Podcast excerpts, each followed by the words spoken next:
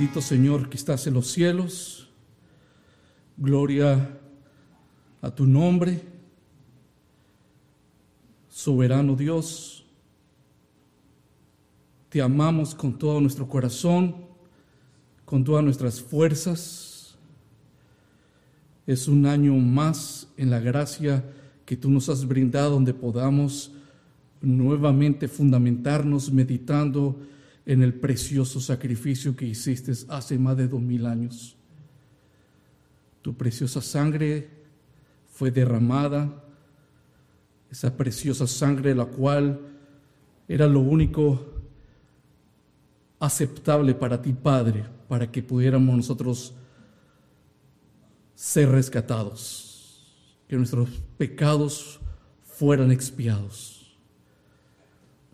Señor, te pido en esta noche que lo que salga por mi boca, Señor, sea tu palabra, que mis amados hermanos te vean es a ti, Señor.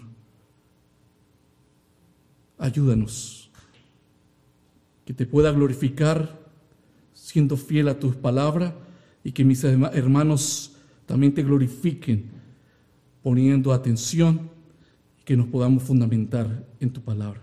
Te lo pedimos en el precioso nombre de Jesús.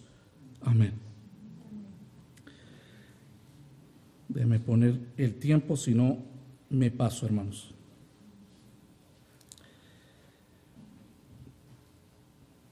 De una forma inmediata para entrar en el tema que nos corresponde en esta noche, del cual mi persona, el, hermano Marco y el pastor Ramón pues el Señor en su gracia nos está permitiendo poder compartir estas palabras tan profundas para nosotros necesarias y que podamos profundizar en cada una de ellas para extraer las riquezas de las palabras de la boca del Señor. De forma inmediata después sabemos que de la caída del hombre, ¿se acuerdan en Génesis 3.15? Lo que ocurrió en Génesis 3.15 los padres de la iglesia llamaron en Génesis 3.15 el protoevangelio. Después de la caída, se menciona cómo el Señor eh, profetiza que el fruto que iba a venir de una mujer iba a aplastar la cabeza de la serpiente. Y luego en el Nuevo Testamento encontramos en un evangelio sinóptico, Mateo 2.1, algo interesante y precioso para nosotros, en Mateo 2.1. Dice la palabra que es en esta pequeña porción que les quiero compartir que cuando Jesús nació en Belén de Judea, en los días del rey Herodes, vinieron del oriente a Jerusalén unos magos y diciendo, ¿dónde está el rey de los judíos? ¿Dónde está el rey? Y dice, porque su estrella hemos visto en el oriente y venimos a adorarle. Y hablando en ese mismo lenguaje, en ese mismo contexto, como usaron los, uh, los reyes, como fueron guiados por esta estrella, quiero en esta introducción emplear ese mismo contexto de la astronomía, porque ahora nos vamos a introducir en la cumbre, en la, en la cima, en el pináculo del cumplimiento del protoevangelio que se menciona en Génesis 3.15. Y esto en dimensiones de la astronomía, así como los, estos reyes sabios vieron la estrella, bueno, nos encontramos ahora en esta fase del sacrificio de Cristo en la cruz con una supernova. ¿Saben qué es una supernova en la parte de la astronomía? Es la fase, la fase terminal cuando una estrella muere. Y en el momento antes de, morir, esta estrella explota liberando una gran cantidad de energía, manifestando un aumento notable de brillantez, de una intensidad única. Y les menciono esto porque si leen un versículo y abran sus Biblias, en Marcos 15, versículo 33, es importante resaltar que este texto nos dice y nos enfatiza que cuando vino la hora sexta, Marcos 15, 33, hay algo que hubo en ese momento. Hubo tinieblas sobre toda la tierra hasta la hora novena. Entonces, ustedes me dirán, ¿cómo es eso, hermano? Esa forma figurativa que nos menciona de esa supernova, de este, esta mega estrella en iluminación en este momento. Bueno, desde la perspectiva del cumplimiento de las profecías, es en la cruz donde ocurre la propiciación, donde ocurre la remisión, donde ocurre la redención y también ocurre la doble imputación que menciona 2 Corintios 5:21. En ese momento de la cruz, la propiciación, la remisión, la redención y la doble imputación. Porque dice 2 Corintios 5:21, al que no conoció pecado, por nosotros lo hizo pecado, para que nosotros fuésemos hechos justicias de Dios en él. Entonces, en esta escala, hablando de una forma figurativa, estamos hablando que habiendo ese precioso momento del cumplimiento de estas escrituras, está ocurriendo una supernova, una explosión única en la historia en el nivel de las escrituras. Recordemos que para los judíos en la crucifixión, eh, en, según Levítico 24:14, cuando crucificaban a una persona tenía que ser fuera de la ciudad, ¿verdad? O perdón, cuando tenían que sacrificar a alguien por algún pecado. Y los romanos, en el tiempo en el cual se da el evento de la crucifixión de nuestro Señor Jesucristo, siempre colocaban cruces en la vía principal con un propósito primordialmente, y es para que fuera señal para disuadir a la población para que no se levantaran contra el imperio. Eso como primer objetivo. Pero Marcos 15, 22, o como también leyó el hermano Juan del Evangelio de Juan, nos dice que ese lugar lo, llamaban el Gólgota, que traducido es la calavera. ¿Por qué? Porque dicen que tenía la forma de una calavera. Y allí Jesús, en ese lugar, fuera de la ciudad, fue crucificado entre otros dos criminales. Y ese proceso de ejecución por lo general, eh, según la historia de la época del Imperio Romano, era realizado por cuatro soldados. Pero también nos dice la historia que existían cuatro tipos de cruces. La primera era una estaca que se metía en el suelo. La segunda era una cruz en forma de X, que hoy en día lo llaman la cruz de San Andrés.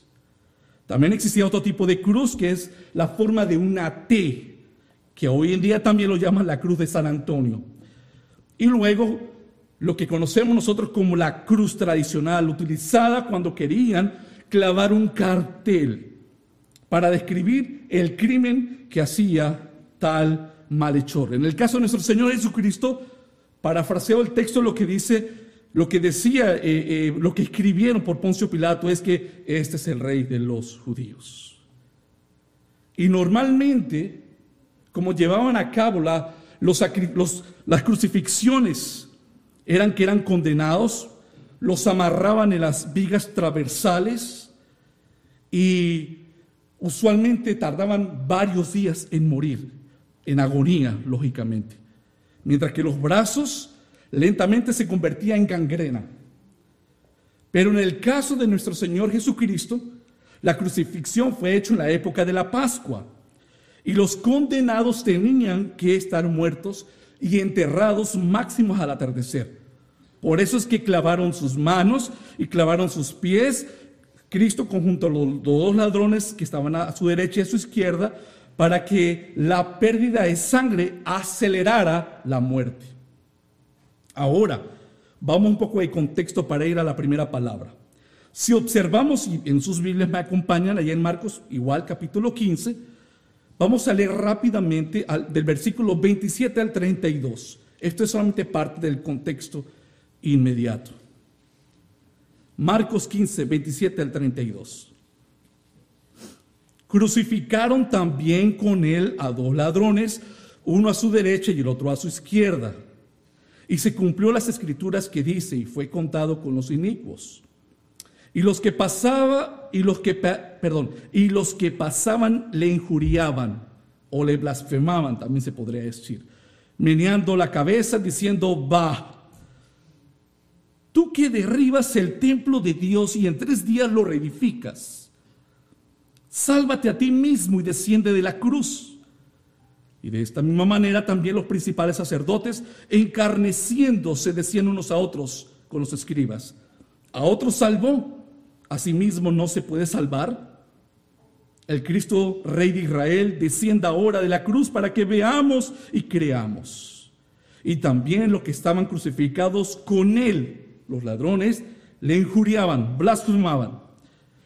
Amados hermanos y santos del Señor, era normal que los que estaban en la cruz, ¿verdad? Condenados, por lo general los que estaban colgados pronunciaban gritos de venganza, gritos de amenaza. ¿Contra quiénes? Contra los ejecutores. Y, y eso nos lleva entonces, con ese corto introducción como contexto inmediato, vamos a la primera palabra, porque Cristo hace lo contrario a lo que hacía un hombre, ¿verdad?, estando colgado en la cruz. La primera palabra de Jesús, Lucas 23, versículo 34. Y Jesús decía, Padre, perdónalos porque no saben lo que hacen. Amén. Padre, perdónalos porque no saben lo que hacen. Entonces, en esa extracción nos enfocamos ahí porque es lo que queremos resaltar. Jesús está orando por sus perseguidores para que sean perdonados. Y el Señor está siguiendo el modelo que él mismo enseñó a sus discípulos. ¿Se acuerdan lo que dice Lucas? No lo busquen. En Lucas 6, 27 y 28, amar a vuestros enemigos, dijo el Señor, hacer el bien a quienes os aborrecen, bendecid a los que os maldicen y orad por los que os calumnian. Bueno, el Señor como maestro está viviendo lo que Él enseñó. También observamos que tenemos el ejemplo de esa escena como Cristo perdonando a sus perseguidores. El primer mártir hace algo similar en el libro de Hechos 7:6, nos da ese ejemplo. Cuando lo estaban apedreando a Esteban, dice en el texto que él se puso de rodillas, clamó a gran voz, Señor, no le tomes en cuenta este pecado. Y habiendo dicho esto, durmió. Entonces Jesús, como el maestro enseñó sobre el perdonar a quienes no os ultrajaran, Jesús practica lo que él enseñó de perdonar estando en la cruz, Esteban como un fiel discípulo y creyente, cree, practica lo mismo. Sin embargo, Jesús en Lucas, pero en el capítulo 17, versículo 3 y 4, hay algo interesante que nos dice el texto. Lucas 17, del 3 al 4. Mirad por vosotros mismos si tu hermano pecare contra ti, repréndele, dice el texto. Y luego, ¿qué dice? Y si se arrepintiere, perdónale. Y si siete veces al día pecare contra ti, siete, siete veces al día volveré a ti diciendo, me arrepiento, ¿qué debe de hacer? Perdonarle. Pero el Señor perdona a los que no muestran, en este caso, el Señor está perdonando a los que no muestran ninguna señal de arrepentimiento y establece las bases para el ministerio de los apóstoles, como dice en Lucas 24, 47. Y que se predicase en su nombre el arrepentimiento y el perdón de pecados en todas las naciones, comenzando desde Jerusalén. Predicando el mensaje del Evangelio que es el arrepentimiento y el perdón de los pecados. Entonces, si vamos a nuestro texto, Lucas 23, 34, solamente quiero que lean el versículo anterior, y dice, y cuando llegaron al lugar llamado de la calavera, le crucificaron allí y a los malhechores, uno a la derecha y otro a la izquierda. Entonces cuando Jesús nos dice en el versículo 34, Padre, perdónalos, Padre, perdónalos porque no saben lo que hacen, este perdón podría estar limitado solo a los soldados romanos. ¿Cierto? que están ahí como los primeros, por así decirlo, protagonistas de la escena de la crucifixión. Podríamos entonces preguntarnos si está solamente limitado a los soldados romanos, que estaban siguiendo órdenes de quién? De las autoridades.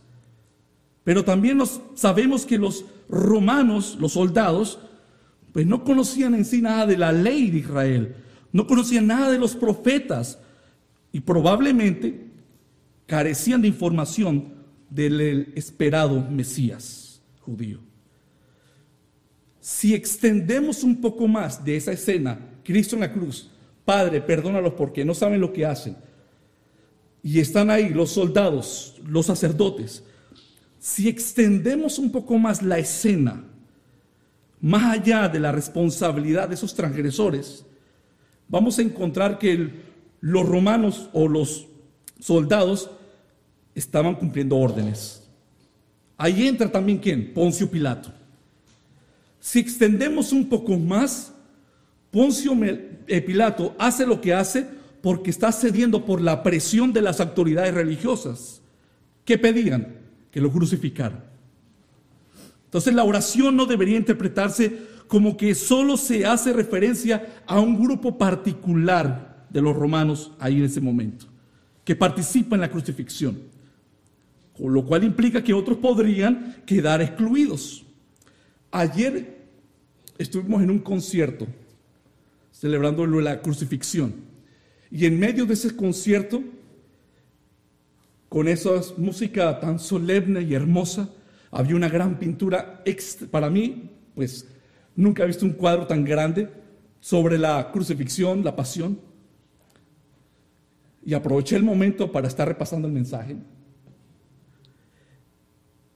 Y me llamó la atención el pastor que estaba pequeñito en el cuadro por allá sentando una oveja. Luego por otro lado vemos a, a Pedro, por otro lado varios personajes de los que estaban en ese momento pero en específico miraba a aquel pastor en la esquina del cuadro. El pecado es universal, ¿cierto? Los discípulos también pertenecen a, los, a la categoría de transgresores. Si vemos más allá de los romanos. Si extendemos aún más, como la ilustración que leí del ejemplo del cuadro, incluso alcanza lo que estábamos sentados. Yo como transgresor, y todos los que estamos ahí como transgresores. Si extendemos más el cuadro, ahora ustedes también están ahí como transgresores. Mientras que estamos escuchando esta exposición. Eso nos lleva a que si también seguimos profundizando más, nos lleva a la conclusión que todos pertenecemos a la categoría de ser transgresores. Porque os digo que es necesario que se cumpla todavía en mí aquello que está escrito, dice Lucas 22, 37. Y fue contado con los inicuos, porque lo que está escrito de mí tiene cumplimiento. La oración para que Dios perdonara a los que actúan desde la ignorancia es aplicada de una forma universal. Nuestro texto, Lucas 23, 34, Padre, perdónalo porque no saben lo que hacen, genera una gran pregunta teológica. La pregunta es, ¿el Padre contestaría la oración de Jesús? La oración de Jesús fue respondida para que todos aquellos que actuaron, y, enfatizo esa palabra, actuaron pasado, en ignorancia, fuéramos perdonados. Si vemos la perspectiva panorámica, todos como transgresores. Y la oración de Jesús fue contestada por el Padre para que todos aquellos que todavía en este momento esté presente, que aún estés viviendo en ignorancia, puedas llegar al momento de arrepentirte genuinamente y que el perdón salvífico te abrace eternamente. Proseguimos a la segunda palabra. Y si me acompañan más ahí mismo en Lucas 23, pero hasta el versículo 43 encontramos esta segunda palabra. Pero vamos a leer un poco del contexto antes de llegar a nuestro versículo 43. Vamos a leer del 39, hermanos, hasta el 43, por, por favor. Y uno de los malhechores que estaban colgados le injuriaban, diciendo, si tú eres el Cristo, sálvate a ti mismo y a nosotros. Y respondiendo el otro, le reprendió diciendo, ¿ni aún temes tú a Dios estando en la misma condenación? Nosotros a la verdad justamente padecemos, porque recibimos lo que merecieron nuestros hechos. Mas este ningún mal ha hecho. Ay, perdón, mal hizo. Y dijo a Jesús, acuérdate de mí cuando vengas en tu reino. Entonces Jesús le dijo, de cierto te digo, que hoy estarás conmigo en el paraíso. Ahora nuestro texto nos dice, entonces Jesús le dijo, de cierto te digo que hoy estarás conmigo en el paraíso. Hay una palabra que me la quiero usar para poder desglosar el texto y es la palabra hoy. ¿Por qué esta palabra? Bueno, Jesús respondió con un preciso, desde hoy estarás conmigo. En otras palabras, que en menos de 24 horas, ¿qué iba a pasar? Se iba a realizar el reino de Jesús. Recuerden que estando Jesús en la cruz, ¿qué está ocurriendo? La propiciación, o sea, la ira del Padre siendo saciada en Cristo la remisión, ¿verdad? El pecado siendo perdonado, la redención siendo nosotros comprados y la doble imputación. Nuestros pecados sobre Cristo y la perfecta y hermosa justicia de Cristo sobre nosotros. Y si estaba en ese momento, en ese preciso momento se estaba fundamentando la salvación, el camino para que nosotros pudiéramos ir al Padre. Y en ese momento es cuando Jesús le dice, desde hoy estarás conmigo en el paraíso.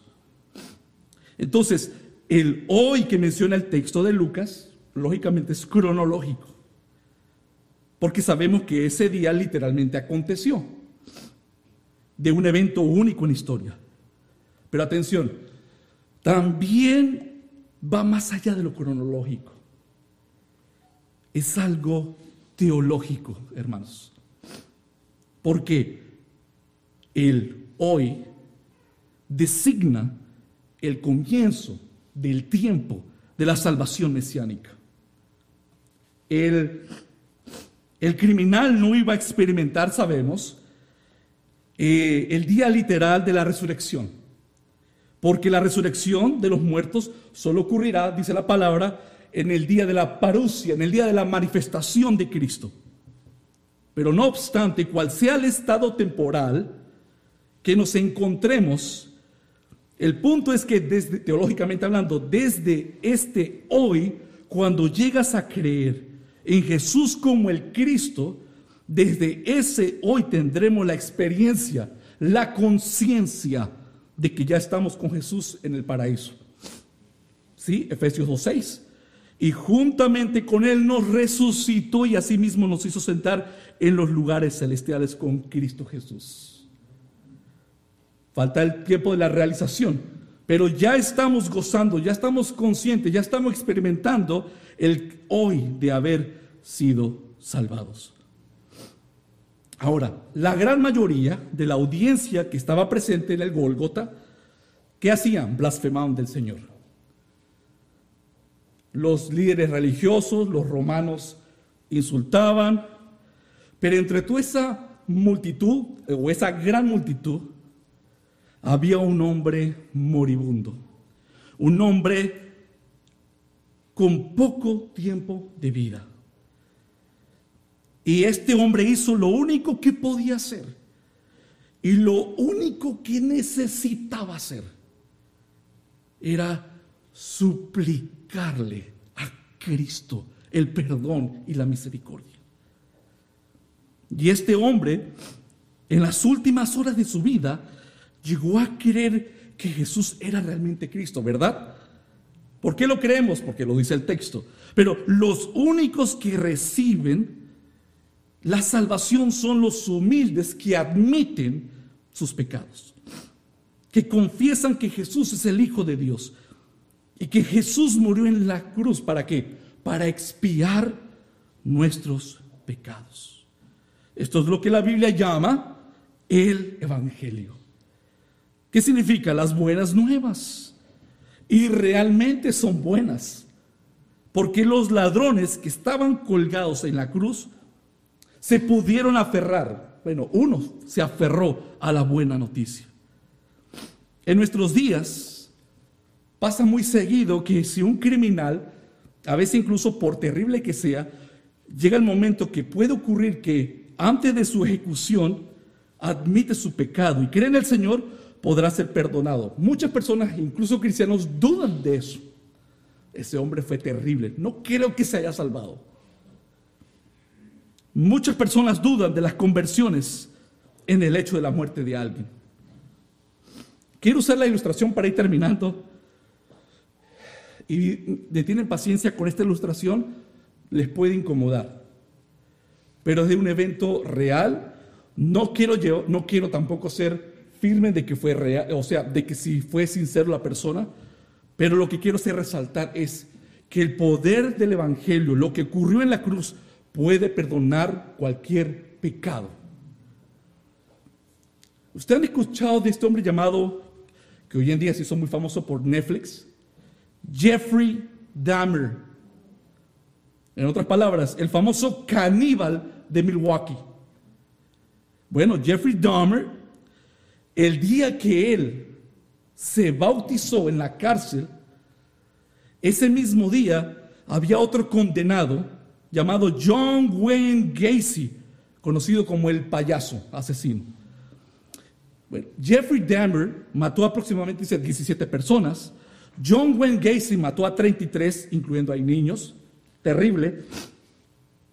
Y justo antes de su muerte, se informó, y eso lo pueden investigar, hermanos, que Jeffrey Dahmer había creído en el Señor mientras estaba en prisión, porque Kurt Booth había mandado un material cristiano y él recibió este material y él era siendo miembro, o sea, Kurt Booth, el cristiano, de la iglesia Christian de Cristo de Oklahoma, y posteriormente, él buscaba a alguien que fuera y le diera lecciones bíblicas. Y como mucho puede ocurrir de que muchos tuvieron temor de ir a la cárcel y sentarse y hablar con Jeffrey. Pero fue un hombre llamado Roy Radcliffe, un evangelista de la Iglesia de Cristo de Madison, Wisconsin. Y Radcliffe organizó lecciones bíblicas semanales con Dahmer y lo bautizó el 10 de mayo de 1994, empujándolo bajo el lago, que estuvo completamente por petición de mismo Jeffrey. Y Kurt dijo, Kurt le dijo que él probó con varios predicadores, pero ninguno quería ir. Y ese mismo día, el 10 de mayo, mientras que Jeffrey Dahmer estaba siendo bautizado a 180 millas de distancia en el centro correccional de Stoughville, Illinois, John Wayne Gacy estaba siendo inyectado para que muriera. Y las palabras, las últimas palabras que dijo John Wayne Gacy fueron blasfemas, fueron groserías. Todo lo contrario. Lo estoy usando como ilustración porque fue algo similar a lo que ocurrió en la cruz Cristo con dos ladrones.